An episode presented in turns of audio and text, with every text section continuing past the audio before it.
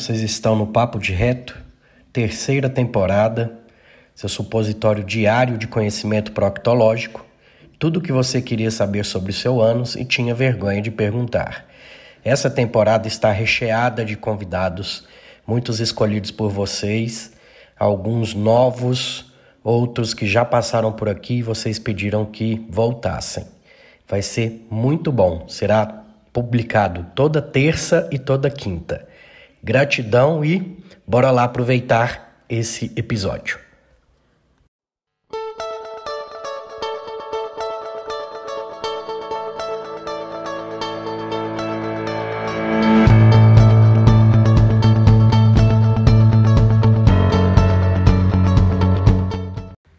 Nessa temporada temos também o apoio cultural da Farmácia São Silvestre.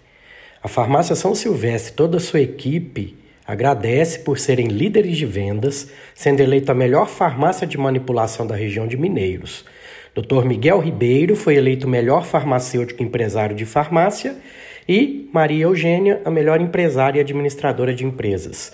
Ela tem as linhas ME Suplementos, ME Cosméticos e o método ME, Emagrecimento sem Flacidez, que é considerado o maior projeto fitness da região. WhatsApp 64 98417 6918 e o Instagram, arroba Farmácia São Silvestre Mineiros e arroba mariaeugênia.fitness. Gratidão pelo apoio cultural.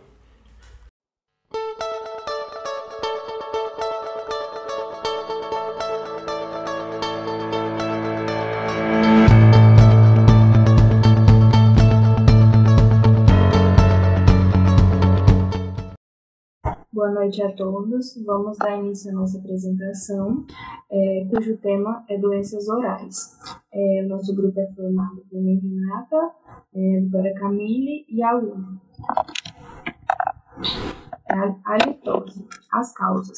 O processo putrefativo gerado na anaerobiose produz principalmente os CF, CSVs. Esses gases são originados por meio da fermentação das bactérias gram-negativas anaeróbicas proteolíticas. Os CSVs são formados pelos gases sulfídrico, metilmercaptana e dimetilsulfeto e podem ser medidos qualitativa e quantitativamente. A halitose classifica-se em halitose genuína, pseudohalitose e halitofobia. A litose genuína pode ser tanto fisiológica quanto patológica, e ambas devem ser subdivididas em halitose intraoral e halitose extraoral. Caso não haja halitose e o paciente acredite ser portador do problema, trata-se de uma pseudohalitose. Se após o tratamento da litose genuína ou da pseudohalitose o paciente ainda julgar ser portador do mal, terá o seu rediagnóstico alterado para halitofobia. Esse método de classificação possibilita ao clínico a avaliação da condição psicológica da halitose. Pode passar, por favor. Halitose genuína. Também chamada de halitose primária, a halitose fisiológica intraoral é uma causa não patológica de mau hálito. É originada na cavidade oral e em função da deficiência da higiene bucal. Ocorre em virtude do grande acúmulo de microorganismos, o que resulta na formação de uma placa esbranquiçada no dorso da língua, denominada saburra lingual, ou placa bacteriana de, da língua. A saburra lingual acontece em dadas condições, como hipossalivação ou xerostomia bem como predominância da saliva mucinoide, além de ser favorecida pelo tipo anatômico da língua, destacando-se o de papilas gustativas altas, o fissurado, o geográfico e o piloso. A halitose fisiológica extraoral ou sistêmica. A halitose fisiológica sistêmica equivale a outras alterações do hálito, classificadas como eventos sistêmicos passageiros, capazes de desencadear mau odor bucário, bucal transitório como aquele provocado por eliminação de, odor, de odor, odorivetores produzidos pelo uso de produtos aromáticos, medicamentos e alimentos de, de odor carregado, como alho, cebola, couve-flor, brócolis, repolho e alimentos gordurosos, mas o mau hálito desaparece em poucas horas. A litose patológica intraoral. As causas bucais dela correspondem a doenças periodontais, cáries, lesões da, da mucosa bucal, cicatrizações de feridas cirúrgicas, neoplasias, miíases, higiene bucal precárias e outros. A litose patológica extraoral, é, Estima-se que apenas 10 a 20% dos casos de halitose tenham causa não oral. Esse tipo de halitose pode ser subclassificado em halitose das vias aéreas superiores, destacando-se como causas a, a amidalite, a faringite, a sinusite, a adenoide, a rinite, os corpos estranhos nas fossas anais, nasais e as criptas amigdalianas e a halitose sistêmica, cujos gases do mau odor são carregados, carreados através da corrente sanguínea e eliminados pelo pulmão. A pseudohalitose acontece quando o problema não existe, mas o paciente acredita tê-lo.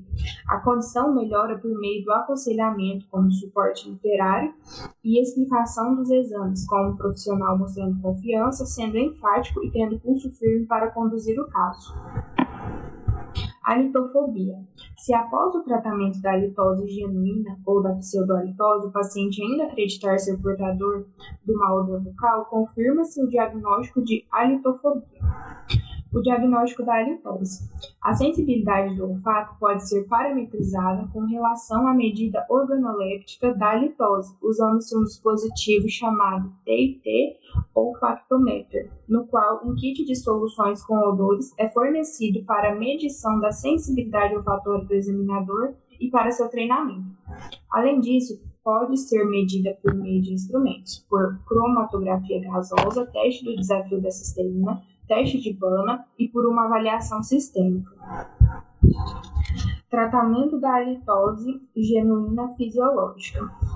A halitose genuína fisiológica tem o seu tratamento baseado no entendimento da formação da saburra lingual e das ações para a redução dos CSVs, incluindo os procedimentos para melhorar a higiene bucal e prevenir a doença periodontal, como cialogogos, ou estimulantes salivares, raspadores linguais e enxaguantes bucais, dióxido de cloro, antibiótico terapia e uso de probióticos.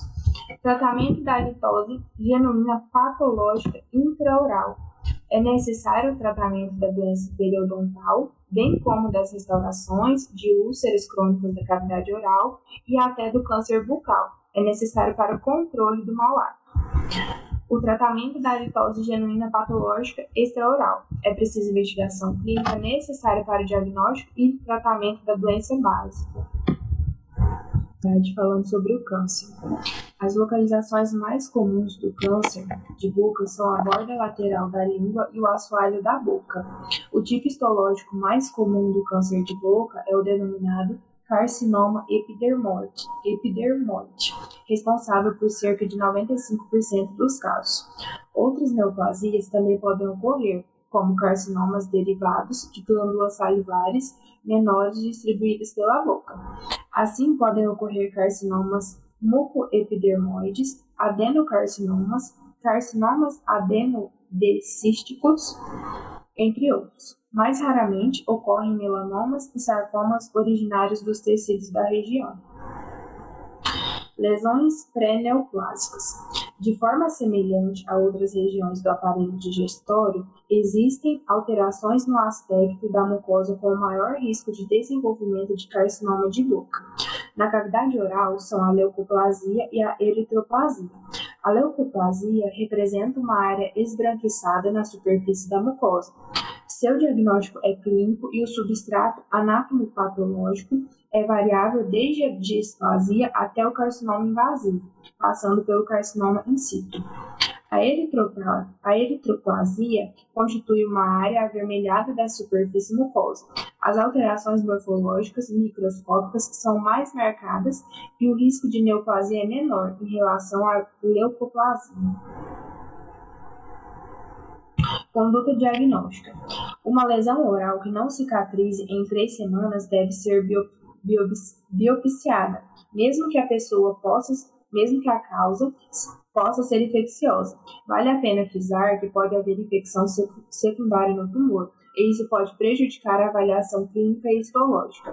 Em caso de dúvida ou evolução clínica não satisfatória após uma terapêutica antimicrobiana, devem ser indicadas novas biópsias. O estadiamento. Uma vez que estabelecido o diagnóstico, segue-se o dimensionamento da doença no indivíduo, por meio de avaliação da extensão da doença no local, regionalmente, metástases linfáticas para o pescoço, e à distância, metástases hematogênicas.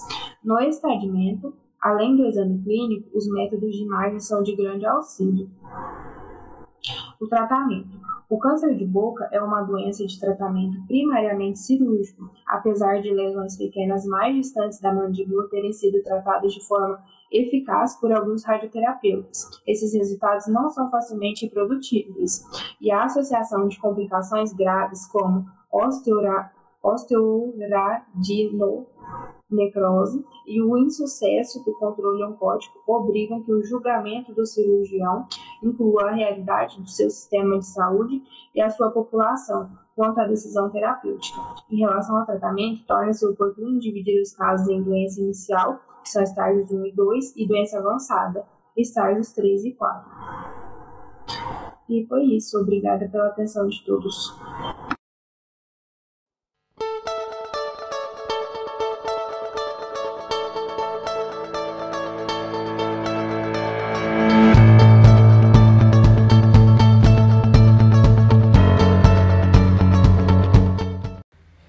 Nessa temporada temos também o apoio cultural da Farmácia São Silvestre. A Farmácia São Silvestre, toda a sua equipe, agradece por serem líderes de vendas, sendo eleita a melhor farmácia de manipulação da região de Mineiros. Dr. Miguel Ribeiro foi eleito melhor farmacêutico empresário de farmácia e Maria Eugênia, a melhor empresária e administradora de empresas. Ela tem as linhas ME Suplementos, ME Cosméticos e o método ME, Emagrecimento sem Flacidez, que é considerado o maior projeto fitness da região. WhatsApp 64 98417 6918 e o Instagram, arroba Farmácia São Silvestre Mineiros e arroba mariaeugênia.fitness. Gratidão pelo apoio cultural.